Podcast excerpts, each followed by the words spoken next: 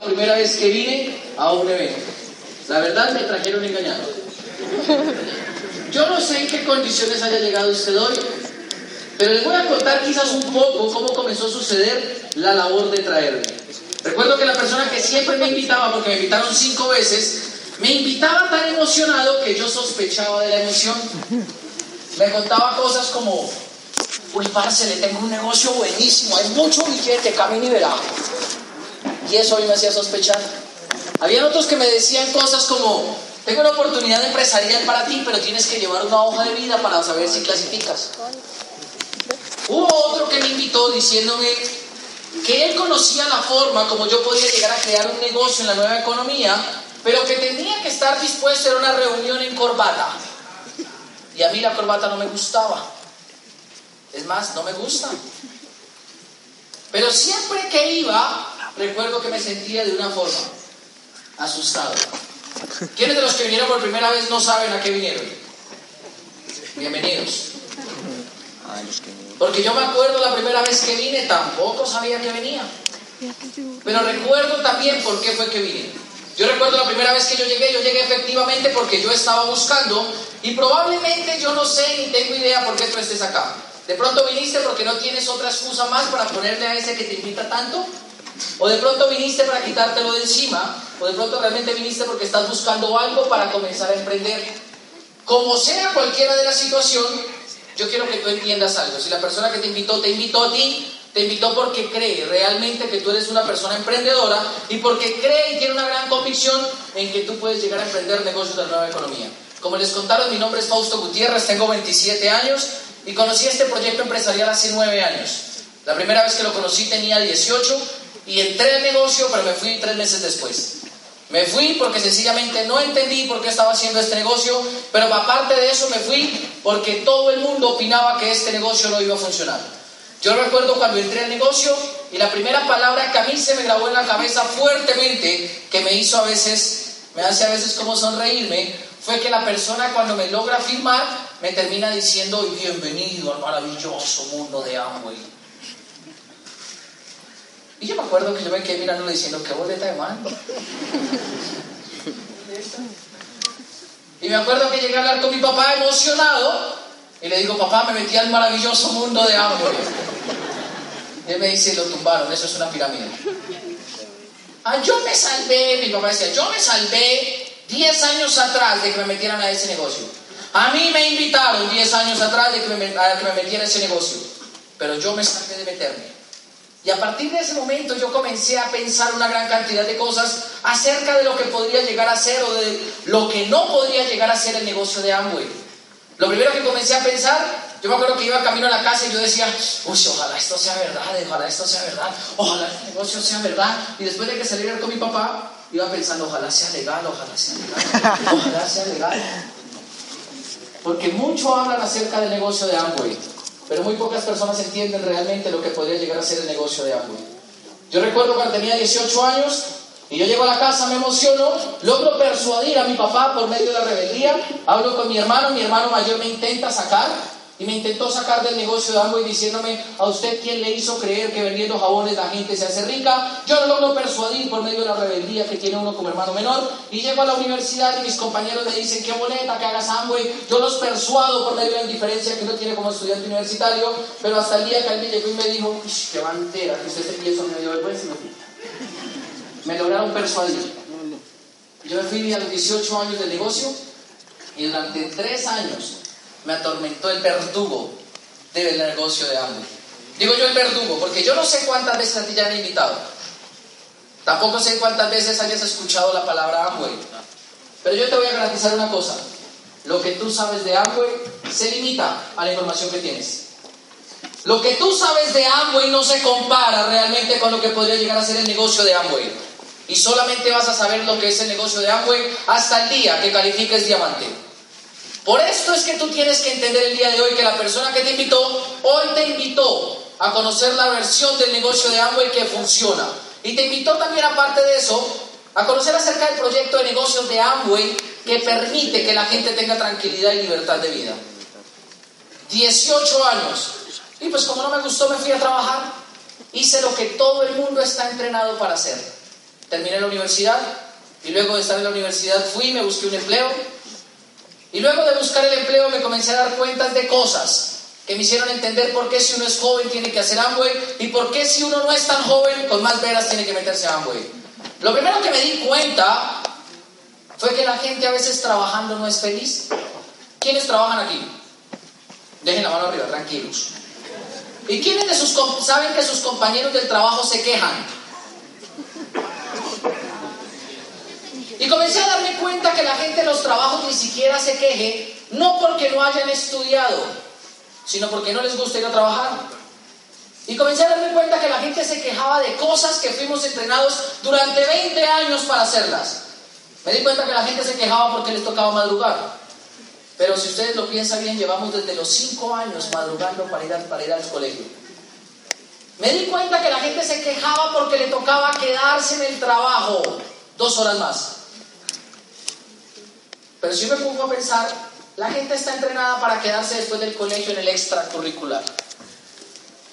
Y me puse a pensar y la gente se quejaba porque no le pagaban lo suficiente. Pero me puse a pensar y me di cuenta que igual uno en el colegio o en la universidad o en la especialización se quejaba porque igual el dinero no le alcanzaba. ¿Hasta ahí ustedes están de acuerdo conmigo? Y eso me hizo poner la misma cara de ustedes, así de preocupación, como tan serio. Y en ese momento yo llegué y me puse a darme cuenta de varias cosas. La primera conclusión a la que llegué fue, la gente no se debe meter a Amway porque en Amway haya dinero. De hecho, la gente no se debe meter en Amway porque Amway le guste o no le guste. Porque nada tiene que ver el hecho de que te guste el negocio de Amway con que tú lo necesites. Y llegué a la primera conclusión. La gente debe iniciar en el negocio de Amway para solucionar el tema laboral que nunca la gente soluciona. Me di cuenta de varias cosas. Primera cosa que me di cuenta, la gente nunca va a tener un problema para conseguir un empleo. Es más, el 97% de la gente mayor de 18 años alguna vez en su vida ha sido contratada. Y a pesar de que ha sido contratada, siempre ha tenido un ingreso constante en su casa. Es más, nadie se muere de hambre por falta de un empleo. Y cuando me di cuenta de eso, Llegué a la conclusión y comencé a darme cuenta de frases de la gente que me decía, yo no me meto a Amway porque es que yo no lo necesito. Y yo le, muchas veces le digo, yo sé que no lo necesitas porque ahorita tienes un empleo, pero lo necesitas porque el empleo no te garantiza la tranquilidad que a uno le, le, le representa el negocio de Amway. Y yo comencé a darme cuenta de eso porque yo tenía 18 años y de los 18 a los 21 años yo pasé por 30 empleos. Y ustedes no lo han hecho.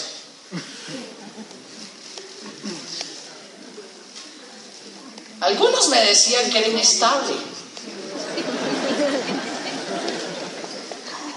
Yo me autodenomino que no nací para ser empleado. Hay gente que me decía, usted es muy inestable emocionalmente. ¿Cuánto ha durado en el empleo que más ha durado? Yo le decía, tres meses. usted tiene problemas. Yo le decía, sí, muchos. Me decían, pero ¿por qué no duras en los empleos? Yo le decía, porque no me gusta que nadie me diga a qué horas ir al baño, a qué horas almorzar, a qué horas entrar, a qué horas salir. No me gusta.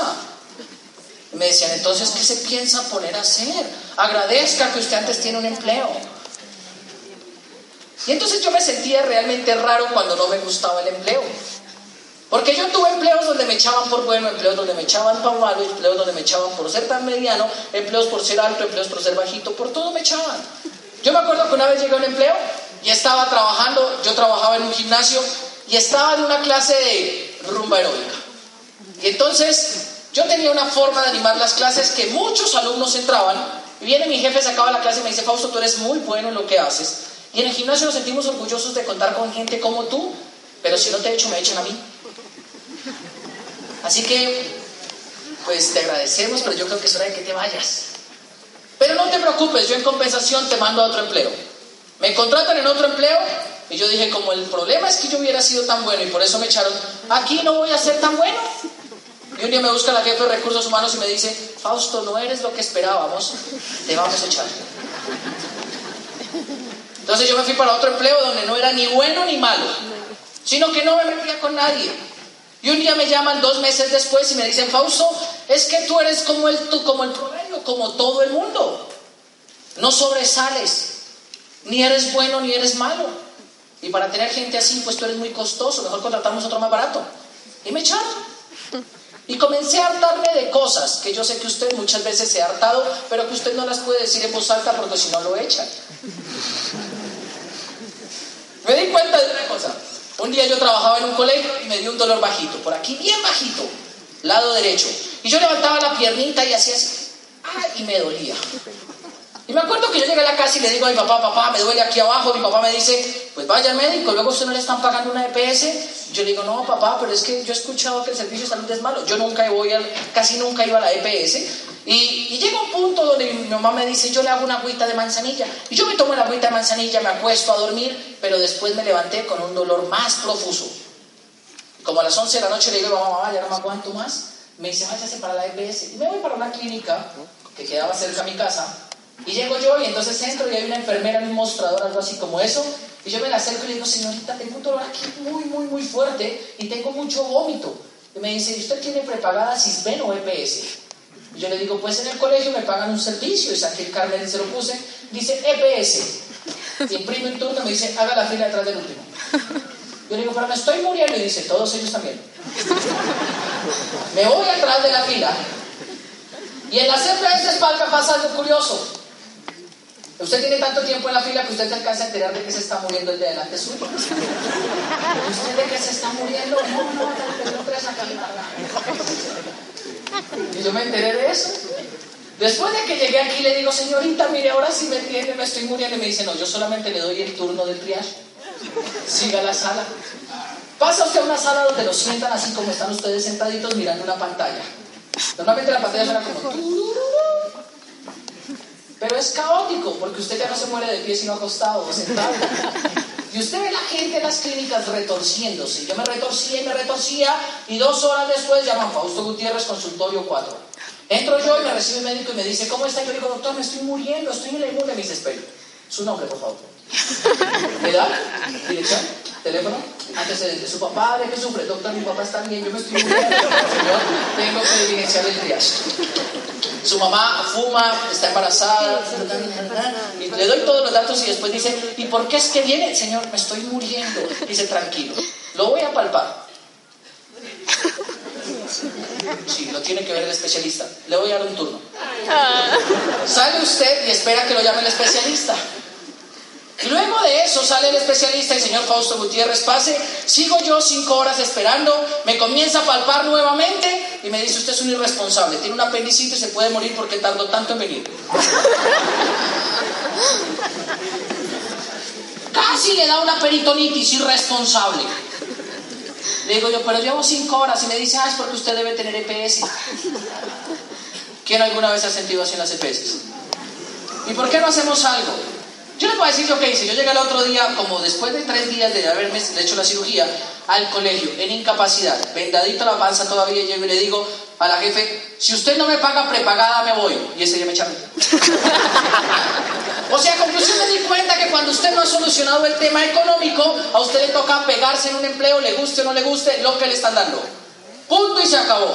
Y cuando me di cuenta de eso, comencé a hartarme. Es más, me sentía tan hartado de lo que estaba haciendo que me sentaba con mis compañeros y me convirtieron en un alma en pena.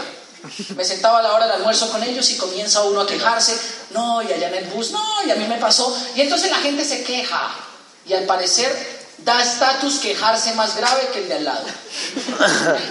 O sea, si el otro dice, no, y me robaron, y estoy en la inmunda, y estoy endeudado, pero usted tenía una historia de más dolor, todo el mundo decía, uy, ¿en serio? Como que usted generaba interés. Y comencé a darme cuenta que los trabajos, normalmente a la hora del almuerzo, se arma, se arma como un purgatorio. Todos se quejan y se lamentan y se lamentan y se lamentan, y todos esperan redención, pero ninguno quiere hacer nada para salir de esa situación. Y me di cuenta de eso, y entonces, pues en últimas me echaron. Y en otro empleo, tengo 30 historias de 30 empleos. Y en eso, yo estaba cesante y un día me llega un recibo a la casa, fondo de pensiones y cesantías protección. Yo digo, uy, ¿esto qué es? A mí nunca me ha llegado un sobre de esos. Lo abro con cuidado y saco un certificado que dice certificado de semanas cotizadas. ¿Aquí hay alguien de protección?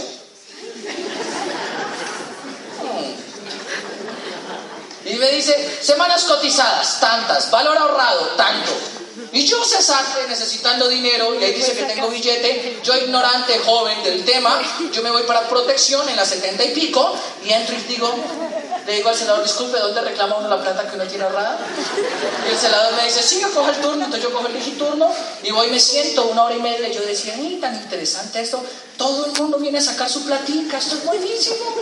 Y yo paso, me siento con la señorita de protección, y la miro y le digo, disculpa, es que aquí tengo 5 millones, yo nomás necesito dos. ¿Cómo hago para sacar 2 millones? Y ella se quedó mirando y comenzó a reírse así como la señora. Así como descriada. Y yo me quedé mirándole yo le digo, ¿y por qué se ríe? Y ella comenzó a hacerme bullying. Llamaba a las amigas y me hacía...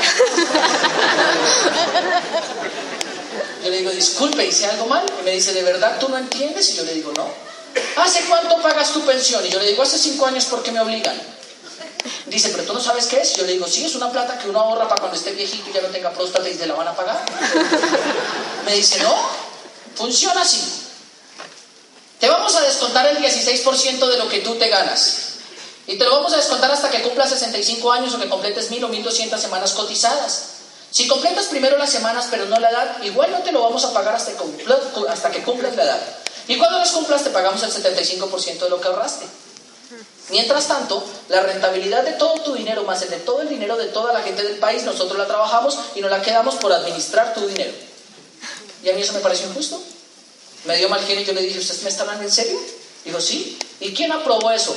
Dijo, es la misma ley de la CPS, es la ley 100. Y ese día yo me fui para el colegio y le dije, ¿saben qué? Yo ya no quiero que me descuenten pensión. Me echaron. Sinceramente, ¿a quién no le gusta que le descuenten la pensión? ¿Y por qué no le dice mañana a su jefe que no lo haga?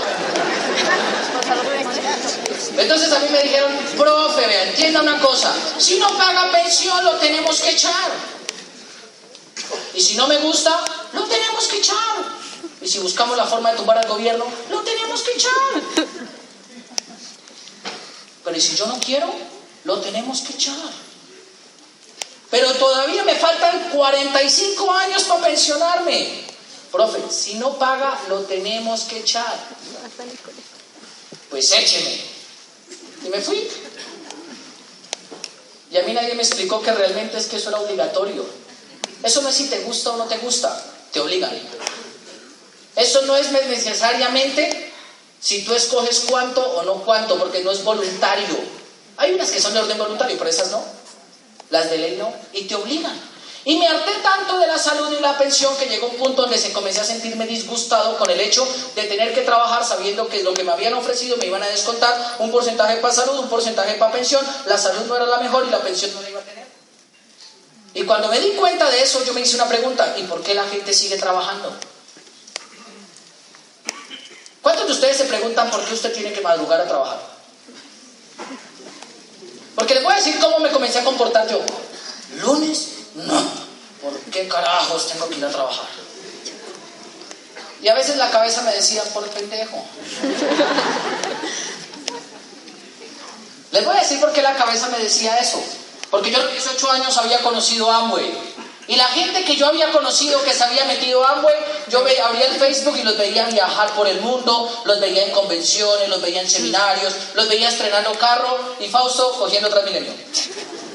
Y cogiendo bus. Y entonces cada vez que yo me preguntaba, ¿y por qué me tengo que aguantar esto? La cabeza me lo respondía. Cinco veces más me contaron el negocio de Amway. Y a la sexta terminé entrando. Yo entré en Amway definitivamente porque yo entendí una cosa. No importa lo bien pago que estés tú, tampoco importa lo mucho estudiado que estés, porque si lo que estudiaste y lo que ganas hoy en día en tu empleo no garantiza que puedas vivir por lo menos 30 o 40 años sin tener que hacerlo, no te ha dado libertad. Y cuando me di cuenta de eso fue cuando yo entré a un empleo y era muy bien pago. Trabajaba con una productora de televisión y me ganaba más de lo que se gana un médico especialista. Ganaba buen dinero por contrato, por prestación de servicios, pero ganaba buen dinero. Y ganaba tan buen dinero, pero vivía con el afán de saber que cuando se acabara el contrato, se iba a acabar el dinero. Es más, comencé a conocer gente que ganaba tres o cuatro veces más que yo. Y comencé a conocer gente que se ganaba entre 40, 50 y 60 millones de pesos mensuales y andaban en unos carros, andaban en unas casas, iban a unos clubes, pero madrugaban a las 4.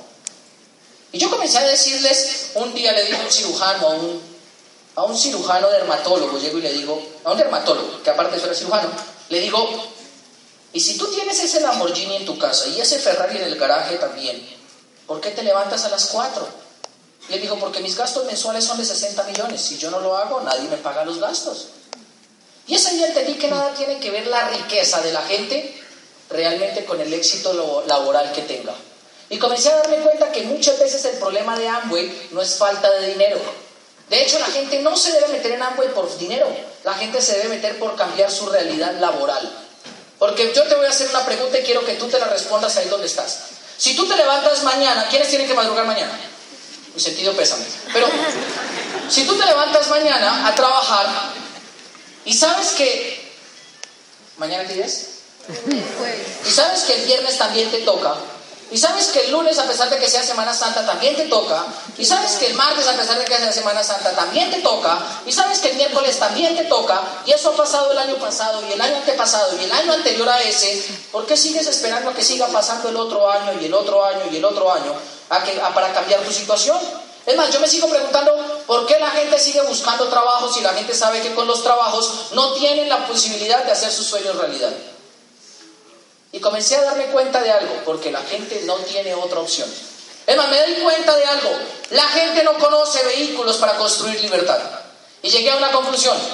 Imagínense que yo cuando tenía 21 años, me contaron del negocio de Amway por sexta vez. Y la sexta vez que me lo contaron, la persona que me contó me dijo cosas como, documentate, infórmate, edúcate, si no lo haces, esto no te funciona. Y yo me fui para la casa a buscar información y buscando información, era la siguiente, me encontré con una información que a mí me hizo realmente cuestionarme acerca de lo que yo estaba haciendo en la vida. Me puse a leer biografías, porque desde niño me gustaban las biografías. Y me gustaba leer las biografías para porque las biografías me hacían sentir algo que yo no todavía no lo lograba identificar, pero hoy en día ya sé qué es lo que me hacían sentir. Yo a los 20 años la primera biografía que me leí que me impactó la vida profundamente ya, en mi niñez me había leído como unas 200, 300 biografías, pero a los 20 años llegó a mi mano la biografía de un señor que se llama John D. Rockefeller. Y entonces en el libro decía, y cuando Rockefeller se dio cuenta que su padre los abandona teniendo 14 años, tomó la decisión de emprender vendiendo dulces. Y yo dije, ah, yo tengo 20 y yo también vendí dulces en el colegio, voy bien. Y Rockefeller, aparte de eso, a los 17 años inicia un negocio asociado con Cornelius Vanderbilt, donde estaban tratando de transportar por las vías férreas de Estados Unidos, propiedad de Vanderbilt, diferente mercancía. Y yo me dije, ay no, ya no voy tan bien. Era los 17, yo 20, bueno, profesor, todavía no. Y sigo leyendo y me dice el libro, y a los 21 años John D. Rockefeller inicia a hacer un proceso donde logra destilar el petróleo o el crudo y crear querosene. Y se montó una empresa que se llamaba la Standard Oil y comenzó a producir querosene a niveles gigantescos y a escalas inimaginables. Y comenzó a volverse el principal productor de querosene y de hidrocarburos para Estados Unidos y para el mundo. Yo tengo 20, me queda uno. Y seguí leyendo y dice, y a sus 27 años de edad, por un error descubre que el desecho del querosene se llamaba gasolina y logra descubrir uno de los comburentes más potentes que han existido en el siglo XX y que le dieron movilidad entera a la era industrial y se convirtió en el magnate más grande que ha existido en la historia del planeta, acumulando miles de millones de hoy en día de dólares, acabando con el imperio de los ferrocarriles de Cornelius Vanderbilt y concibiéndose como el nuevo magnate del siglo, del siglo XIX. Y yo leo eso y comencé a sentir por dentro y a identificar la emoción que me embargaba siempre que leía una biografía de alguien exitoso. Yo me acuerdo que leí que Cornelius Vanderbilt a los 21 años ya era millonario y por dentro comencé a sentir, lo odio, lo odio. Pero comencé a, sentir más cosas cuando leí la de ese man. Porque yo al principio decía, es que Vanderbilt, es que Rockefeller la hizo sencilla, porque la hizo arrancando cuando nada existía. Pero luego me leo la historia de ese man donde dice, y en el dormitorio de su universidad invita a unos amigos, les cuenta una idea de negocios, no más le, copia uno y entonces Eduardo Saverin y él se asocian y crean una red social con mil dólares para comprar los primeros ordenadores y crean una plataforma que al principio se llamaba de Facebook y que siete años después tenía 500 millones de usuarios y lo comenzó a meter dentro del listado de los 100 hombres más ricos del planeta sin haber terminado la universidad y sin haber hecho la especialización y sin haberse endeudado en el ICETEX y sin necesidad de haber pasado una hoja de vida. Y yo comencé a sentir lo odio. Lo comencé a odiar. Pero de una forma impresionante. Lo odié tanto que yo decía, odio, pero impresionante. Y yo dije, ah, eso es porque ese man nació en Estados Unidos. Dale la siguiente. Y después me encontré con ese man, Andrés Barreto. Un colombiano prominente que a los 17 años crea una plataforma de comunicación, bueno, de descarga, de streaming musical, y realmente logra ponerse al nivel de Spotify o al nivel de, ¿cómo se llama la otra? De Deezer y logra Growth Shark realmente posicionarse dentro de una de las tendencias mundiales a nivel empresarial. Y recibe a sus 25 años un premio que lo posiciona dentro de los 10 jóvenes más influyentes a nivel mundial y nació en Colombia. Hoy en día tiene 27 años. Y yo tengo 27 y comencé a sentirlo odio, pero se me rompían las venas de la cabeza. La semana pasada, ahora sí devuélvela me encontré con ese man, porque seguí leyendo. Evan Spiegel, un pelado que a los 21 años se va de la universidad porque no le satisface la universidad y se crea una aplicación que se llama Snapchat. Una aplicación para crear conversaciones que se borran después de 5, 10 o 15 segundos de que usted las envíe. Y logra capturar la atención de todo el mundo y hoy en día es la aplicación donde le están ofreciendo más dinero en el mundo en este momento. Está catalogado como el próximo millonario de las .com. Y en este momento en Silicon Valley el nombre que más se menciona es Evan Spiegel, un británico que logró cambiarle la idea de comunicación al mundo. Imagínate tú esta idea. Mandas mensajes que se borran cada cinco segundos después desviados y revisados. Y la idea se fundamentó en pensar solamente en cuánto le interesaría a la gente guardar, hablar, pero que eso quedara en secreto entre los dos que estaban hablando. Y se convirtió en uno de los hombres más prominentes y hoy en día tiene 25 años y aparte de eso la aplicación es gratuita. La aplicación no produce dinero, pero ha llegado a tan escala que ya le ofrecieron más de 19 mil millones de dólares. ¿Quieres tener aquí 25 años? ¿O más de 25? 19 mil millones de dólares. Lo odio. Y entonces yo dije, ah, no, eso es porque ese man es más joven que todos nosotros. Y me puse a ver y me encontré con este man por encima de los 30. Un man que se crea una aplicación que se llama WhatsApp. Una bobadita.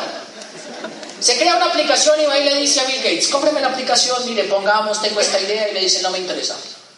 Va y busca un tipo que se llamaba Steve Jobs y le dice, venga, cómprame una aplicación, mire, por favor, están baratas dos por tres el día de hoy. Le dice, no me interesa. Y va y se busca a los amiguitos y le dice, amiguitos, tenemos una idea de negocio, montémonos, es una aplicación que permite que la gente se comunique por medio de texting alrededor del mundo sin importar el país en el que estén, por datos. Y ellos dicen, eso está buenísimo. Se lo crean, crean la aplicación más poderosa que se ha creado en el mundo y hace como tres meses se comienzan a hacer pruebas de llamadas para realizar llamadas por voz IP y en ese momento Carlos Slim se panijea. Y aparece el Señor, uno de los catalogados dentro de los tres hombres más exitosos y ricos del mundo, y comienzan a buscar a este tipo y le dicen, le compramos su WhatsApp. Y él dice, no está en venta. Y aparece este señor Max Zuckerberg, el, otro jovencito ese, y le dice, se la compro, le voy a dar 17 mil millones de dólares, y terminan haciendo una transacción ahí medio arreglada, toda la vaina, y Facebook se hace dueño de WhatsApp, pero aparte de eso, en los próximos 4 o 5 meses, vamos a ver cómo se hace dueño de las comunicaciones a nivel mundial. Y yo leía acerca de ese man que estaba por encima de los 30 años y comencé a decir, lo odio. Y eso me hizo entrar a mí acerca en el negocio de Amway. Me hizo entender algo. No importa la edad que tengas, lo que importa es que lo hagas funcionar. Porque imagínate que yo cuando entré al negocio, entré porque la persona que me volvió a invitar llegó y me dijo, Fausto, ¿y por qué no vuelves al negocio de Amway? Y yo le dije, la verdad, porque no me interesa y yo no conozco a nadie, a nadie que le funcione.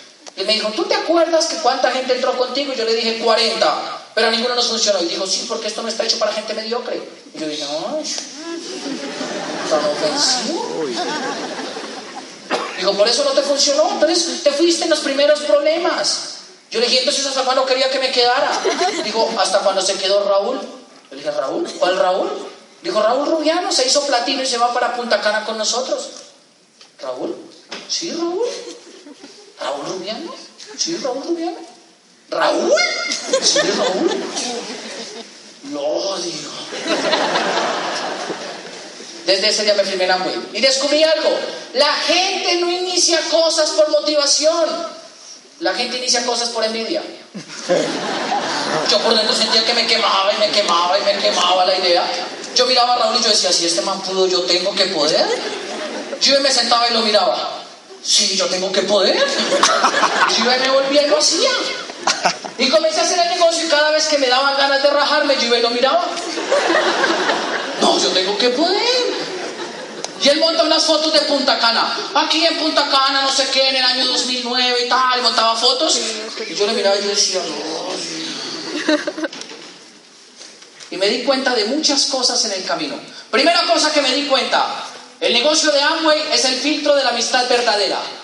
Usted escribe en Facebook, amigos míos, me metí en Amway, todos aquellos que me quieran y confíen en mí se tienen que meter conmigo. Y al otro día lo borran 200.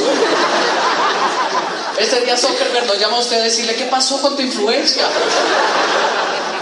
Me di cuenta de cosas tales como que la gente muchas veces no se mete en Amway porque creen que los vamos a meter a vender jabones. Me di cuenta cosas como tales que la gente le huye a la idea de ir a tocar puertas porque la gente cree que nosotros nos dedicamos a tocar puertas. Y ese día comencé a sentir risa. Y gracias por la gente que piensa eso. Porque desde el día que entré nunca he tocado una puerta pero vivo como mucho, mucho mejor que mucha gente que me dijo que esto no iba a funcionar. Me di cuenta de otra segunda cosa. De todas las personas a las que tú les cuentes, por ahí el 90% ni le va a interesar. Pero compran muy bueno. Porque la gente normalmente cree que cuando uno hace Amway, lo hace porque está llevado. Y entonces yo me di cuenta de eso, porque cuando yo entré, a mí me enseñaron que para hacer el negocio exitosamente uno tiene que pensar como empresario. Y los empresarios normalmente piensan en mover volumen de mercancía. No importa la mercancía, mueves volumen de mercancía. Si eres empresario de carros, mueves volumen de carros. Si eres empresario de papel higiénico, mueves volumen de papel higiénico. Y si eres empresario de ambos, pues mueves volumen de cremas dentales. Y entonces yo me fui a hacer una demostración a una tía. Y cuando yo me estaba haciendo la demostración a mi tía, pasó mi abuelita. ¿Quiénes tienen aquí abuelita? Tienen que ir a visitarla urgente después de esto. Pasó mi abuelita me mira y me dice, mi hijo, ¿y qué está haciendo? Yo le dije, abuelita, una demostración de Amway. ¿Amway? Fausto, ¿estás tan mal? Y yo me quedé callado mirando y le dije, ¿por qué abuelita? Y me dijo, porque si estás mal, yo te ayudo. Y yo me di cuenta de algo. Yo dije, si le digo que estoy bien, no me compra. Si le digo que estoy mal, compra. Abuelita, estoy en la inmunda. Y entonces mi abuelita me dejó un paquete de 300 mil. Mi abuelita fue y le contó a mis tías. Faustico está en la inmunda. Se metió en esa vaina de Amway. Me llamaban mis tías. Hola, papito. Hola, tía. Papito, su abuelita me contó que usted está en la inmunda.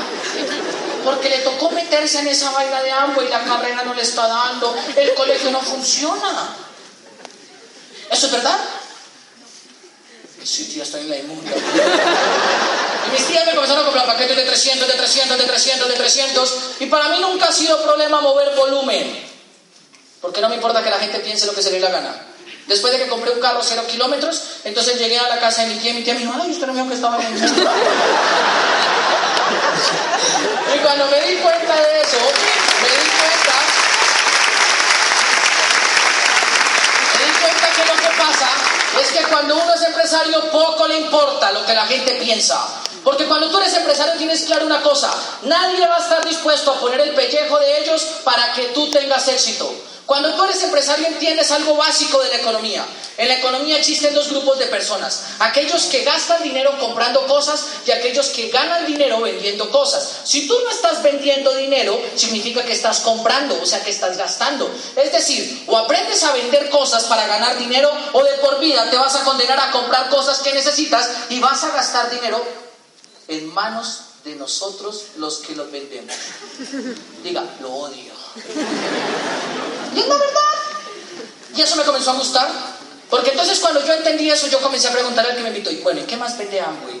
Me decían, no, ya bien crema dental, detergentes, blanqueadores, suavizantes. Y yo decía, sí, sí, siga, siga, siga, siga, siga, siga. Me decían, y en Estados Unidos usted puede comprar computadores, ropa, televisores, puede ir a hacer el mercado, puede comprar carne, bonos de regalo, maquillaje. Y yo, siga, siga, siga, siga, siga.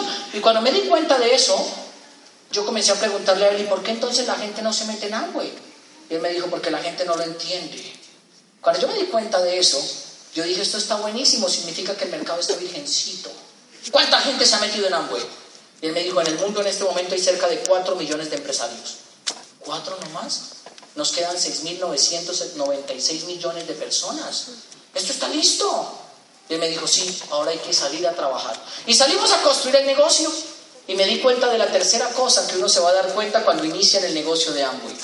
La gente debe iniciar Amway porque durante dos mil años llevan tratando de solucionar el problema de la papita y no han podido. Y me di cuenta de algo básico. Haga usted mañana el ejercicio. Pregúntele a toda la gente con la que usted trabaja, ¿por qué madrugaste hoy? Y verá que la gente le va a hacer una, una respuesta así, como lo va a mirar con cara de, ay, a ver, y le van a decir, pues porque tengo que trabajar. Y usted lo mira y le dice, ¿en serio? ¿Tan atado estás? No, mentira, si usted llega y le dice lo que yo le decía, usted llega y le dice, ¿trabajar? ¿Y para qué trabajar? ¿Por qué trabajas tú? Dicen porque yo tengo dos niños y tengo y no he podido mantener y si yo paro de trabajar los niños se me mueren de hambre y no sé qué y tengo una esposa y lo que ella gana y lo que yo gano no nos alcanza y porque pagamos un viaje el año pasado a Disney en 24 cuotas y tenemos que pagarlo. Y aparte de eso tenemos la tarjeta Codensa, la Falabella, la de Home Center y todo eso son deudas. Mmm, qué interesante. Ese día me di cuenta que la gente no se levanta a trabajar porque le guste, sino porque desde hace dos mil años la humanidad tiene un problema que no han podido solucionar. Y es el tema de levantarse a conseguir la papita de todos los días. De hecho, la gente descubrí que después de los 30 años no se levanta a trabajar porque le guste, sino porque le aterra quedarse sin la papita. Leyendo un libro me di cuenta que hay cinco aspectos que modifican y que determinan la forma como la gente vive. Su tipo de vivienda, su tipo de transporte, su tipo de mercado, su tipo de ropa y la forma como enfrenta los problemas de salud. Esos cinco aspectos determinan la forma como un ser humano garantiza su calidad de vida. Pero me di cuenta que a los 30 años el ser humano es consciente y se da cuenta que trabajando como está trabajando, él no adapta su vida a lo que él quisiera, sino a lo que se gana. Y entonces la gente consigue una casita que le alcance con el cheque, un carrito que le alcance con el cheque. Eh, es más, ¿ustedes sabían que venden Lamborghinis en Colombia? ¿Y Maseratis? ¿Y por qué no los compran? ¿Quién sueña con un Maserati? ¿Sabían que hay casas de 5 mil millones inteligentes para todo el público? ¿Y por qué la gente no las compra? Porque no tienen la plata. Mentiras, porque no tienen el coco. Porque la gente comienza a adaptar su vida a lo que se gana, a lo que se gana, a lo que se gana, a lo que se gana. Y entonces yo pensando en una cosa me di cuenta de algo. La gente lleva dos mil años luchando después de Cristo cómo conseguir la papita. Si usted se pone a pensar, sus abuelos trabajaron muy duro para sacar a sus papás adelante. El ejercicio era que sus abuelos trabajaban muy duro en lo que trabajaran para ganarse la papita de ellos. Cuando nacieron sus papás, sus abuelos trabajaron más duro para garantizarle la papita a sus papás, pero apenas sus papás cumplieron 18 o 20 años y fueron a la universidad, se tuvieron que ir a ganarse la papita de ellos mismos y trabajaron muy duro para comprar varias cosas y seguir cuidando la papita y le dieron a usted papita hasta los 18 años y por eso es que cuando usted cumple 18 lo miran extenuados de haber conseguido papita y le dicen, ay mi hijo, ya le toca ir a conseguir su propia papita. Y los pelados salen a los 18 años y no escogen una carrera porque les apasionen los sueños que les va a permitir alcanzar, sino porque buscan conseguir buena papita de calidad con lo que estudian. Hay algunos que con lo que estudian consiguen papas gigantotas. Hay otros que consiguen papá criolla. Hay unos que les alcanza para papá pastusa, regular, tamaño medio lavada. Tienen buenos salarios. Pero hay otros a los que les toca comer un producto que se semeje a la papa. Pero sea como sea, les toca levantarse todos los días a conseguir el tema de la papita. Y yo me puse a pensar eso. Mis abuelos trabajaron en una panadería durante 40 años. 40 años mis abuelos haciendo pan, roscones, mogollas, mantecadas, mogolla campesina, mogolla chicharrona, pan rollito, pan blandito, croissant y todo lo demás. ¿A quién le dio hambre? Y mis abuelos se le heredaron a mi papá. Y yo vi como mi papá trabajó 35 años la panadería y después me quería chicharronar a mí con eso. Le dije, no señor, yo me busco mi papita por otro lado.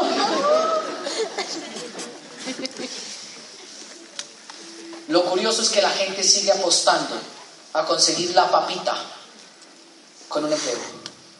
Y no se dan cuenta que cuando usted no ha hecho nada para que usted sea el mismo que cultiva sus papas, lo único que usted está reconociendo es que le toca ir a trabajar el cultivo de otro y recoger las papas que él le quiere entregar.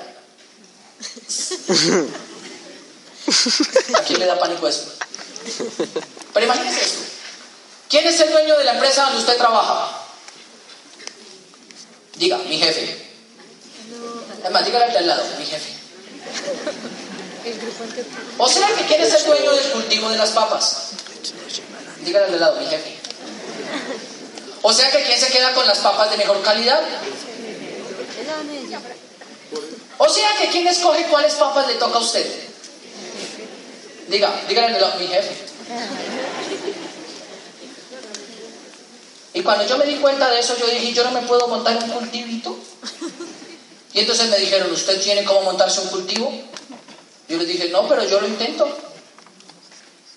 Y cuando entendí eso me di cuenta que el negocio de Amway consiste en encontrar gente que se haya hartado y cansado de tratar de recoger las papas que le sobran al dueño de un cultivo gigantesco. Y tomaron la decisión de irse a construir su propio cultivo para solucionar el tema de la papita de por vida en su generación y en todas las otras. Cuando arranqué este negocio tenía 21 años. Y luego de que lo arranqué, comenzamos a construir el negocio.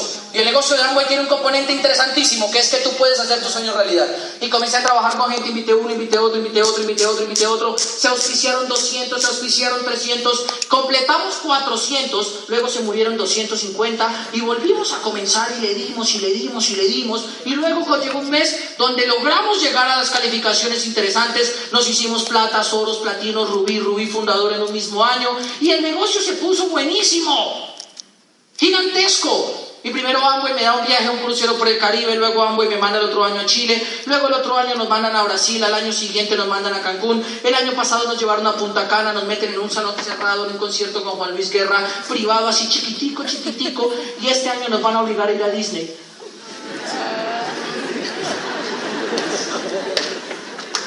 Y luego de que eso pasó, comencé a darme cuenta que lo único que hizo interesante este proceso fue que yo tomé la decisión de cultivar mis propias papas. Tengo una niña de 6 años, que es la razón por la cual entré al negocio. En este momento hemos construido un negocio gigantesco, donde ya llegamos a más de 1.500 personas a las cuales les estamos enseñando a cultivar sus propias papas. Y que nadie salga a ponerle precio a tu trabajo. Y que nadie salga a decirte con cuántas papitas te van a pagar. El año pasado completamos 12 países conocidos y completamos más de 70 ciudades. Y este año, cada mes nos hemos encontrado en un país diferente, enseñándole a la gente a emprender un negocio de la nueva economía. Desde hace seis años no tengo que pasarle una hoja de vida a nadie para decirle, por favor, contráteme, mire que yo hablo inglés, tengo curso de salvamento en aguas rápidas, aguas abiertas, aguas en ríos, mire, aparte de eso tengo especialización en esto, diplomado en esto, la, la tecnología en esto, me hice esto y me hice lo otro, porque cuando me pasaba eso me sentía que me estaba vendiendo. Desde hace seis años tengo la posibilidad de ser papá tiempo completo.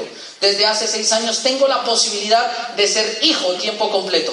Desde hace seis años mi papá no tiene que preocuparse por la papita que llega a esta casa porque yo me encargué de cultivar mis propias papas. Desde hace seis años solucioné el problema que hay gente que a los 40 o a los 50 todavía no solucionan y que todos los días les toca ir a trabajar. El tema de la papita. Ahí que usted puede decir, lo odio. Y en este punto es donde yo te tengo que decir, no me importa cuánto tú sepas de Amway. De hecho, no sé ni conozco si tú ya conocías de Amway. Tampoco sé si tú conoces a alguien que no le haya funcionado el negocio de Amway. Lo que sí te puedo decir es que si tú quieres que realmente la historia en tu vida y en tu casa cambie y que dejes de ser un recolector de las papitas del huerto de alguien más, tienes la necesidad inminente de salir a emprender en negocios de la nueva economía. La gente debe hacer Amway por cuatro razones. Por recuperar la libertad que el empleo les quita, por recuperar la tranquilidad en sus vidas, que normalmente ir detrás del dinero hace que se pierda. La tercera razón es que la gente debe hacer Amway porque los sueños aquí se hacen realidad. Pero la cuarta, y para mí la más importante, porque cuando la gente hace Amway, más allá de ser un vendedor de jabones, logra realmente convertirse en una persona que está solucionando el problema más antiguo de la humanidad, el tema de conseguir la papita. Feliz noche. Despierta en conciencia. Somos el team líderes constructores.